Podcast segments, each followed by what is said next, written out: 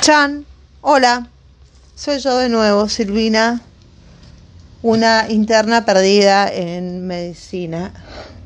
Bueno, estábamos hablando eh, en los episodios anteriores, no sé si me, han escuchado, pero habíamos empezado a hablar desde el canal de parto, móvil, fetal, eh, y bueno, habíamos hablado de más o menos de antropometría, antropometría fetal, la colocación fetal, las variedades de posición, etcétera.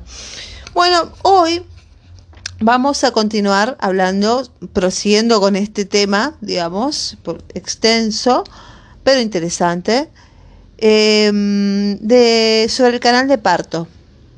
Porque el feto no tiene una conducta activa en el trabajo del parto, se comporta como el feto se comporta como un elemento móvil, pasivo, cuya evolución está dado por su forma y por la adaptación de la misma a la peculiar conformación que presenta en el canal de parto.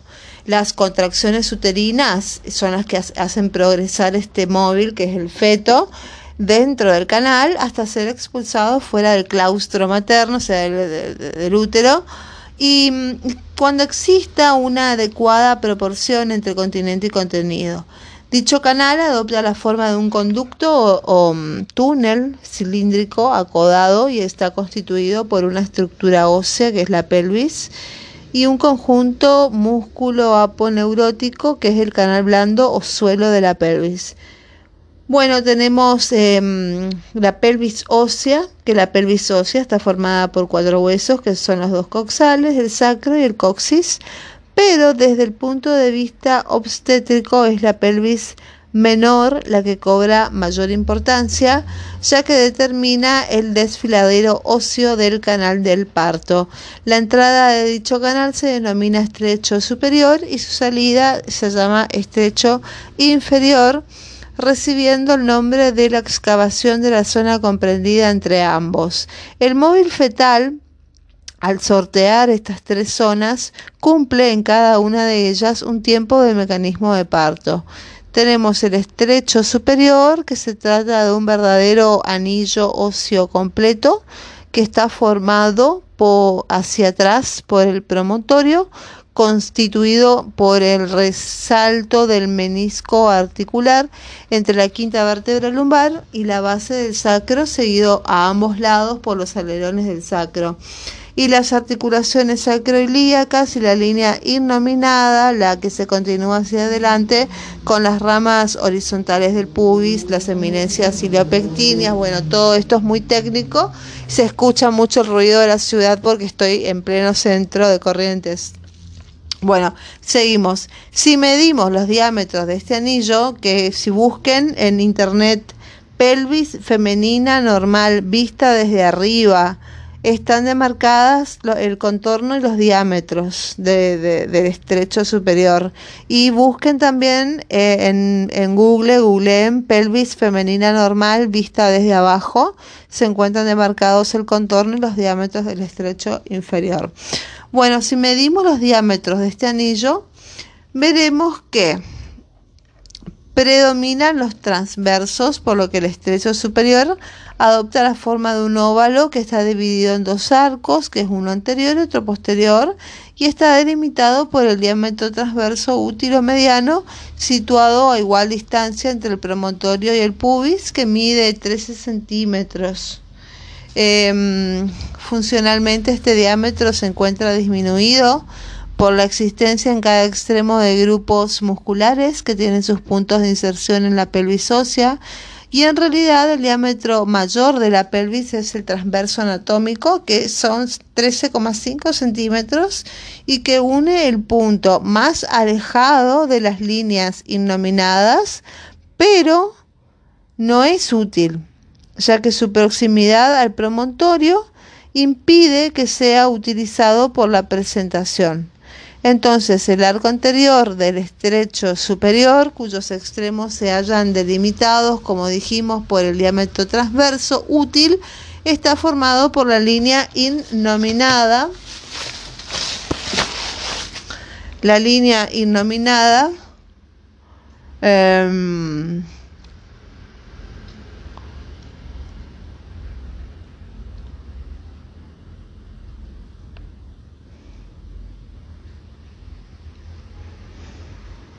Bueno, el arco anterior del estrecho superior, cuyos extremos son delimitados, está formado por la línea iluminada y las ramas horizontales del pubis y corresponde a una circunferencia cuyo radio es de 6,5 centímetros.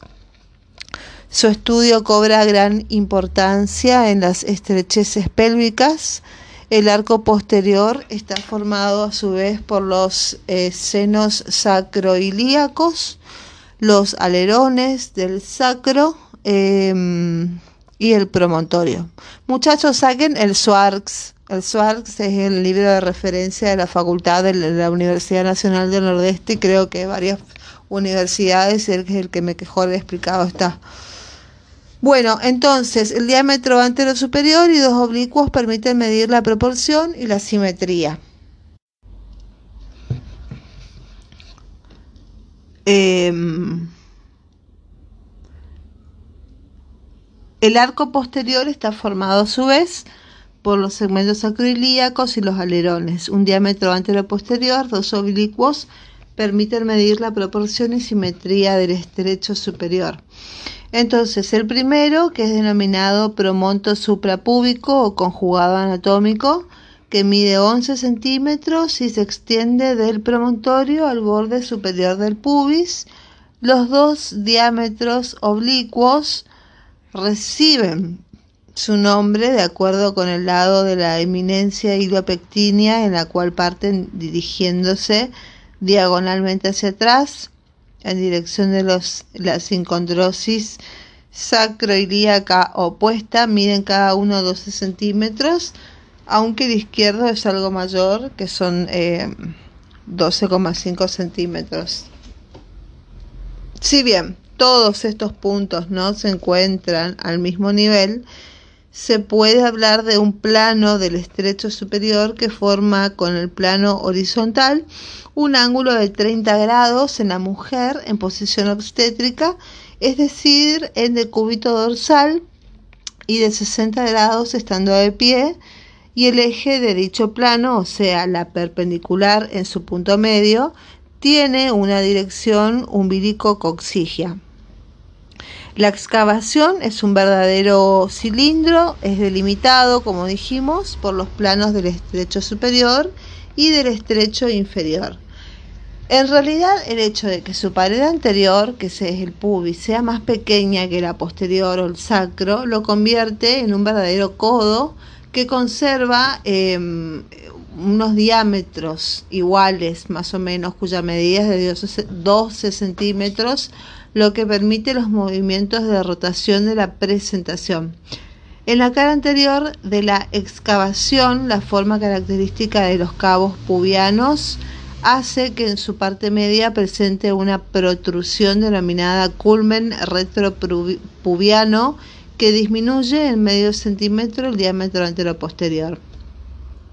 Este mide normalmente 10,5 centímetros y se denomina promonto pubiano mínimo o conjugado obstétrico si por medio del tacto vaginal se lograra llegar a tocar con el dedo mayor el promontorio y rasando eh, externamente la sínfisis pubiana, se determinará la distancia entre ambos reparos óseos, se obtendrá eh, una medida de 12 centímetros y mm, correspondiente al diámetro promonto subpubiano y solamente se alcanzará el promontorio cuando este diámetro se encuentre disminuido en las estrecheces pélvicas y en este caso bastará con restar 1,5 centímetros para obtener el promonto pubiano mínimo que mide, como dijimos, 10,5 centímetros.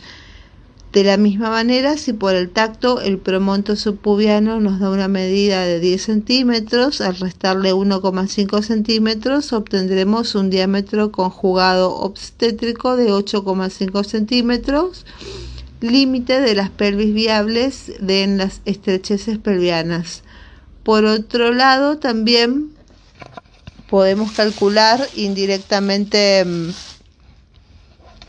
eh, el conjugado obstétrico midiendo con el pelvímetro el diámetro de Baudeloc, este diámetro externo que mide 20 centímetros, se toma desde la quinta lumbar hasta la sínfisis pubiana y bastará con restar el espesor de las paredes pelvianas que es de 9,5 centímetros para obtener el promonto pubiano mínimo de 10,5 centímetros.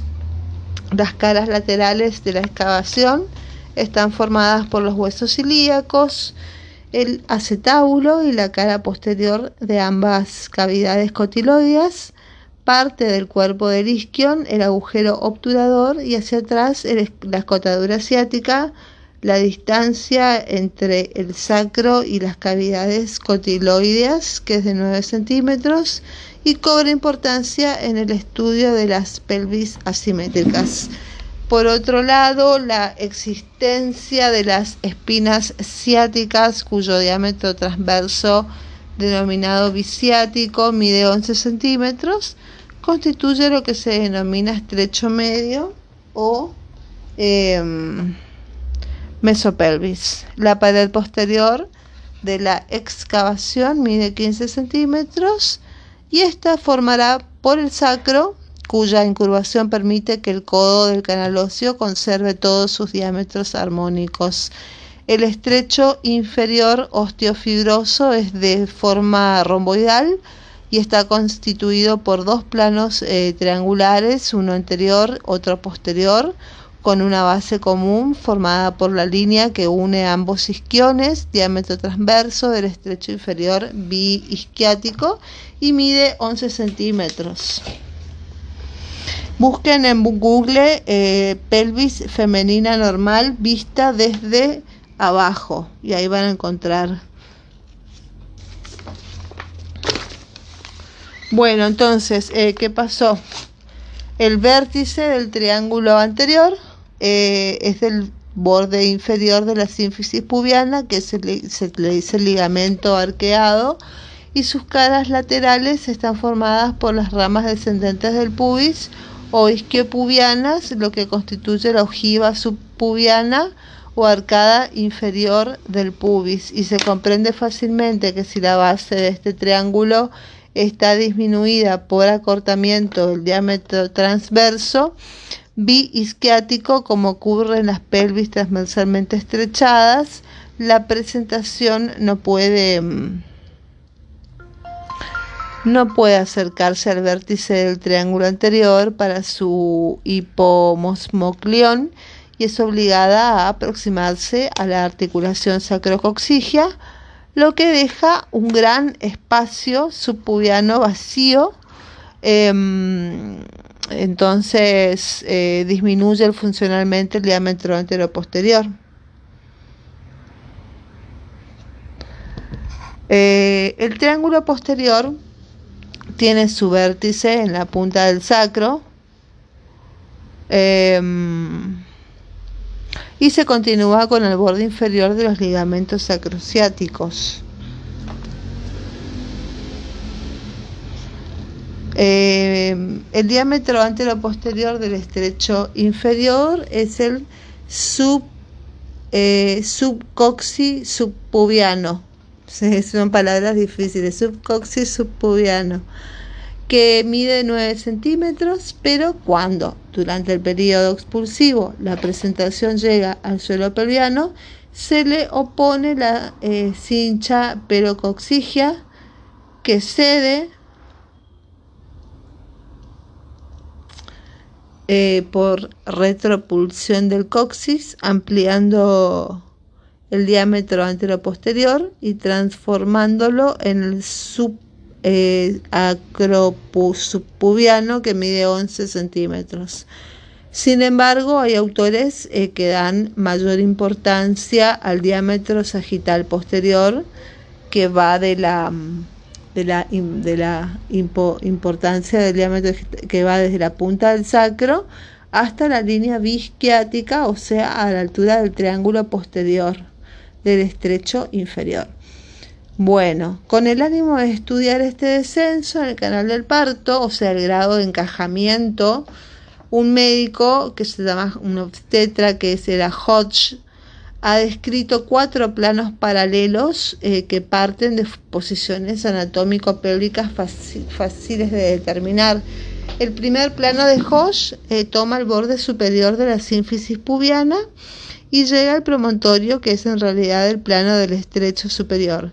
El segundo plano de Hosh pasa por el borde inferior de la sínfisis pubiana y cae por detrás de la parte media de la segunda vértebra sacra. Y el tercer plano de Hosh pasa por las espinas ciáticas y llega por detrás de la articulación entre la cuarta y quinta vértebra sacra. Y el cuarto plano de Hosh pasa por la punta del coxis. Entonces, para determinar em, el grado de encajamiento de la cabeza fetal, la escuela norteamericana utiliza otra clasificación y bueno, pero que nosotros no usamos. Nosotros usamos los planos de Hosh aquí en Argentina. Entonces, el canal blando, pasamos al canal blando. El canal blando se trata de un conjunto músculo músculo fibroaponeurótico eh, que ocupa el piso del suelo perineal los músculos que lo componen se insertan en las tuberosidades isquiáticas, em, las ramas isquiopubianas y el borde del sacro. Em, o en los rafes fibrosos del periné anterior anovulvar o del periné posterior anocoxigio y funcionalmente se compone de dos cinchas, que una es la cincha precoxigia, es muscular, es extensible, formada por un plano profundo que se inserta en el rafe anocoxigio del perine posterior. Y mm, después tenemos la cincha coxigia, que es el músculo fibrosa. Y mm, está formada siguiendo la dirección eh, del eje del canal del parto por un plano profundo eh, comprendido entre la aponeurosis perineal profunda y la aponeurosis perineal media y un plano superficial entre la aponeurosis media y la aponeurosis superficial. El plano profundo cuyo punto principal de inserción es el rafe anocoxigio, está constituido por el infundíbulo o carena de los elevadores y el transverso profundo del periné. Busquen, eh, eh, cincha precoxigia plano profundo y les van a salir los músculos transversos, el tendón medio, los ligamentos acrilíaco, las pubiano. Muy bien le van a salir toda la parte anatómica, digamos. Bueno, y eso sería todo, o sea, digamos, se podría seguir hablando, pero son todas, eh, todas eh, nociones anatómicas, digamos, que a mí eh, personalmente me parecen aburridas y que no vienen al caso, y me parece mucho más interesante hablar de las modificaciones de la anatomía, de la, del cuidado prenatal, y, bueno, de otras cuestiones de la obstetricia que son mucho más interesantes y tienen mucha relevancia también. Así que bueno, chicos, eh, estudien, eh, cuídense, eh, nos seguimos escuchando, hagan las cosas bien, cuídense, usen barbijo, lávense las manos, distanciamiento social. Y bueno, fuerza, fuerza que va a ser todo bien. Los quiero. Chao, chao.